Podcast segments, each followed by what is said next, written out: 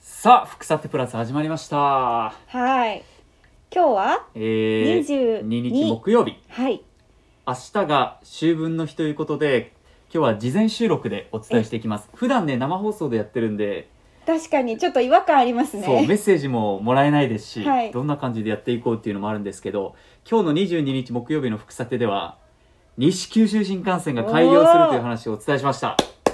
いやーいいやーよいよですねねだから皆さんが聞いてる今はもう開業してそう盛り上がりもねニュースなんかで伝わってると思うんですけもうどまさに武雄温泉から長崎を行き来してるでしょうから、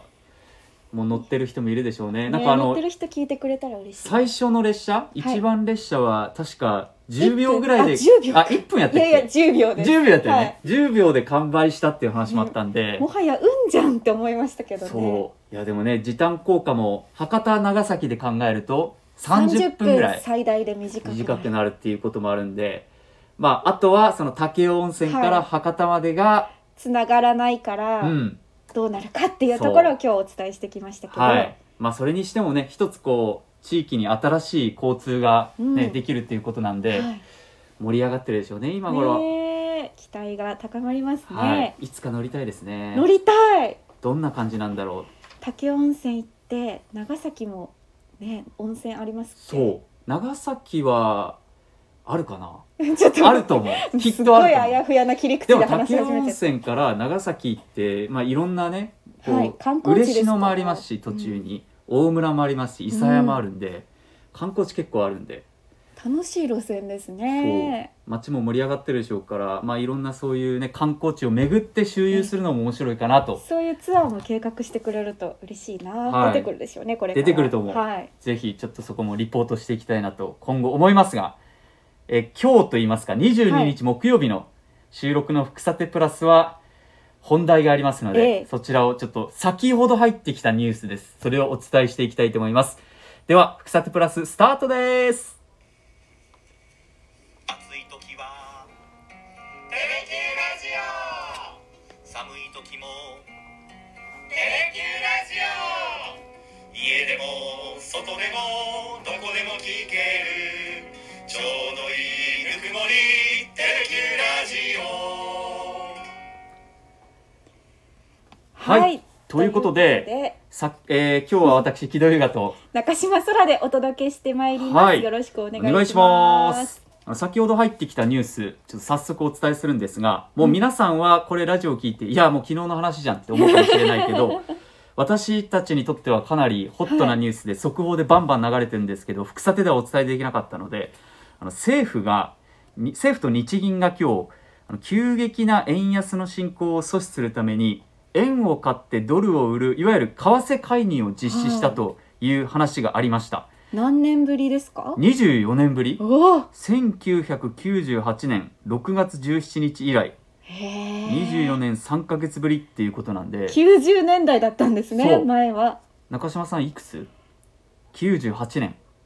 4歳4歳私も7歳あぐらいかなもう多分縁もない頃はいですね、円を持ってるか持ってない縁か縁わか持んちない始めたおお頃年玉ぐらいかもしれないけどまあそそんのな縁じゃなかったんですけどあその縁じゃないあご縁縁のも方ゆかりもななるいほのどご縁の方ね、はいいやでもね、そういうちょっと話があって、じゃあこれどういうことなんだろうっていうのを、ええ今日はですね、スペシャルゲストをお呼びしております。はいえテレ Q の報道デスクで、ええ日本経済新聞社にえ四半世紀ほど勤めました、四半世西山太郎さんです。 よろしくお紀願いします。よろしくおよろしくお願願いいししますどうですか、西山さん、初ラジオは。いやなんか全然実感のない感じまあ携帯で収録してます しうん。ねな、何が始まったんだと、ええこのジングルは何なんだと。ジどうングでルした、ジン初グルは。めて聞いた感い想やはなんかもっとあのアップテンポなものなのかなと思ってもつ鍋食べてみたいな感じなんで、どこでも聞けるのがこのねええスマホ、あのスタンド FM の魅力でもあるんですけどあの西山さん、はいこれ円買いの介入為替介入っていう話24年ぶりな何がどうなってるかちょっとわからないんですけど、はい詳しくわかる範囲でいいですか教えていただいてもこれそもそも為替の介入24年ぶりってありますけれども、介入って2つあるんですよねはい円を買う介入と円を売る介入とはまあ、だから円高に対応するのか円安に対応するのかあはいあで今回の24年ぶりっていうのは円安に対応して円を買うとはいいう意味で24年ぶりなんですね、だから円安なので、えー海外と比べたら円の価値がちょっと下がり始めてるってことですよねなのでそれをなんとか防ごうっていうことで政府と日銀が買うんですえそうなんですあので、まあ、円が安いってですね安いものを買えばはい価格は上がるっていう仕組みあー発想なんはでいすはいはいはいはいだから安くなっちゃってる円を買うことで、えー円の価値を高めるとうんで安安くなってるのをとどめようっていう価値が安くなってるから買って価値を上げていこうっていうことですあよね。ーえそのもうじゃあ強制的に上げるみたいな感じなんでますあか、まあ要はそういうことですねへえで24年ぶりだから相当珍しいことなんですねそうですねだからその間も介入自体がなかったわけじゃないんですねあその逆の介入があって、あはい円むしろどっちかというと日本経済円高が困るねと、ええうんうんええであの確かに日本で物を作って輸出するようなメーカーにとってみると円高が困るから円高を阻止しましょうと、はいはいはいうんうんうんでそういう意味で逆にだから円を売るっていうあえー円を安くしましょうって介入はそれまでもしばらくあったんですよあ、ね、はいそはいっちはしてきたんですね。なるほどでも円を買うって方はなかったでしあばまらりくそれはもうこう20そのまさに4年ぶりってことなんですねあーえだから24年ぶりで、えー西山さん日経新聞で四半世紀ほどだからいやちょうど会社入った年なんだけどもあ ええその時はごめんなさい全然そういう取材もしてなかったんでなるほどなるほ ど認識もないですけれども、はい正直なところ、うんえでもこういうふうにあそもそもですけどなんで今円安がここまで進行しちゃったんですかあもうそれは今日なんかてきめんだったんですけども、はいアメリカが、えーとまあ、インフレが起きていて、はいうんうんでまあ、そこの別に物価が上がっちゃうのを押しとどめるために、えーまあ、金利を上げると、うんうんうんまあ、金利を上げることによってあのーなんて言ったらいいのかなお金を会社が借りにくくなりますよね、はい会社引き締めって借こりにくとくですよなるねはいでそれによって、まあ、その物価が上がりすぎないようにしようんうという意味で金利を上げてるんですよね。はいはいアメリカアがメリカうがん。うんで日本は今日もちょうど出てきたんですけれども、はいただ、えー、ときどっちかというと経済が冷え込んじゃう方が怖いねと、うんうんうん腰折りするのが怖いから金利を上げないよとうんうんうん日本はゼロ金利マイナス金利でをまあ、ゼロ金まだその金融緩和を続けますよって言って、はだいからお金を借りやすい状況を続けますよとあでそうするとアメリカの方は金利が、えーと引き締めて上がっていくと、はいはいで日本は上がらないと。あうんと差がどんどん開いていくわけです確かはいはに。で普通じゃあ例えばお金を預金しようと思った時に、はいえー、とで私が10万円持ってましまたずで、まあ、レートを考えないで、はいじゃあ金利があんまりつかない日本と金利がいっぱいつくアメリカとどっちああそれはアメリカにアメリカに10万円預けたくなりますなるはでいそうそう要するにそういう意味でドルを買うとあーあそっか。かそれが預けることがドルを買うってことであまああさ単純に言うとね、はいはいでそうするとドルを買うっていうことは、まあ、ドルを買って円を売るんで円が安くなっちゃうと。えあでえそのー金利差がつくにつれて、はいまあ、その高い金利のところの方が、まあ、当然為替的相場が高くなっていくんで、まあ、それでえ日本がどんどん安くなっていくと。うんあそれで円安ドル高って言われるのがどんどん進行してきたのがええこの今年に入って急激にそこが進んできて、うんうん特に今日はこの間そのかアメリカで上げてるのに日本は上げないっていうのが出てきたんで、まあ、はい余計そういう影響が出てるところなるであほーでそれがもうちょっと行き過ぎてるから政府と日銀があの一旦円を買いましょうとす、なんかどういうとこかで歯歯止めをかけたいうんうんというところがあっはて、いまあ、その金融政策はいじらないんだけども、うん為替はなんとかコントロールしたいとあー金利は上げないんだけども為替コントロールしたいというなるほどことでそういうことか円を買うっていう介入に出たわけですよね。はいはいなんか気になるんですけど、うんその為替介入って、まあ、そもそも円とかドルとかなんていうんですか海外の貨幣との価値の差だったりするわけじゃないですか、うんうんそれに政府が日本政府が介入するっていうのは海外から見たらどういうことになるんですかまさにそこはだからちょっと今回僕知らないんだけどあの24年前っていうのは日本とアメリカが要するに一致団結してはい要するに日本がやることに対して OK ですよって言ってあ協調して介同入意のもとで協調介入っていうえ協協調介あ入あ協協調介入する協調介入、うんへー協調して介入するっていうかうんうんちあょーっと今回今どうなってるのかあーちょっと分かんないんだけどもなだるほからやっぱり言う通り勝手にやっていいのかとそうそうそあそううあだえ反で発も岸田総理今ニューヨーク行ってますよねでもどういう話をしてるのかはちょっとわかんないって全こ然とわかんないかですけそうど。いうはあこはあとか、はああでもその協調介入っていうのはアメリカも日本も一緒に協力してそのいわゆる為替を動かし動かして強制的に動かしていこうっていう行き過ぎてるからっていう、その反対に戻すことについて別に文句はお互いも言わないよってあーでも今回が政府と日銀だけがやったのかまあアメリカと一緒にやってるのかがまだわからない、うんああ、うんありがとうございで98年その24年前ですね、あの西山さんがちょうど入社したてぐらいの時ってどういう状況その協調介入というのはよく分かったんですけどあの日本とアメリカのこの為替ってどういう状況だったんですかでそのちょっと前の95年ぐらいっていうのが、当時の一番の円高のタイミングでうんうんうん1ドル80円を切ってなたタイミングがあったんですよまねす。は。80円へー今の147円ぐらいでしたよね、はうん今、まあ今145円台145円になったうん半分ぐらいで見えるし、はえだからえ80円台80円とか80円を切ったのかえな、70えだからまあ海外旅行しやすいタイミングああはい確かに、うんっていうすごい円高の時期があって、はいでそこから今度逆にアメリカが強いドル政策、はいあのうんその自分の自国通貨が強いことはいいことだと。うんうんうんっていうこととあとその日本で結構その銀行の金融不安があって銀行がこういろいろ倒れていくっていうタイミングがあってへえー倒産とかそれが続いて、はいでまあどんどんどんどんこの日本が弱くなっていったはい経済的に弱くなっていった、それで一気にこうどんどん、えー円安、まあ、ドドル高に今度逆に触れていったと。はああその70円台になったのがどんどん増えていって8090100っていったんでですで、まあ、3年ぐらいで140円までいっちゃったと。ええ3年でうんあそっか95年っておっしゃってたんで70円台ぐらいから98年3年後にはもう100 40円をこ超えちゃったあよ今ぐらいになってて147円ぐらいになったんあでしなたっるかけなそちょのっと時ねちょまはだい数字ピンと詳しくは覚えてないんだけども、でまあそこまでだからやっぱり一気に触れていっちゃったっていうこともあって、はいこの円安を止めなきゃいけないとあーいうのが、えーまあ、当時の考えであって、はいはいその時にだからまさに円を買うっていう買いに出たんですよね。うんなるほどじゃあまあ今と似ている状況というかまあ成り行きは別として、うん140円台っていうのも似てますよね。確かにまあ、水準としては確かにそうですね。一つのじゃあラインなのかもしれないですねそれそういう145円なのかうん6円なのかよくわかんないですそけそどそれはね絶対に言わないの。ええうんあるかもしれないそけうどそそれはあの国とかはどこのラインがその適しているとかって発言は絶対にしあないあですそうなんでねとすにかくね彼あの必ず急激な変動は好ましくないっていうああ言いで方を今回もずっと言ってましたよね絶対なん絶か対にそれは言うんだあけどどのラインって言っちゃうと、はい逆にこのラインになったら介入するんだよってことーをあそっかそっか明かしちゃうからそっか投資してる人とかそうあいあうそうだ。お金を預ける人とか外貨に変える人とかがうん儲けるチャンスを作っちゃうこと確かに確それは良くないねへあーあそうなんですねえこれで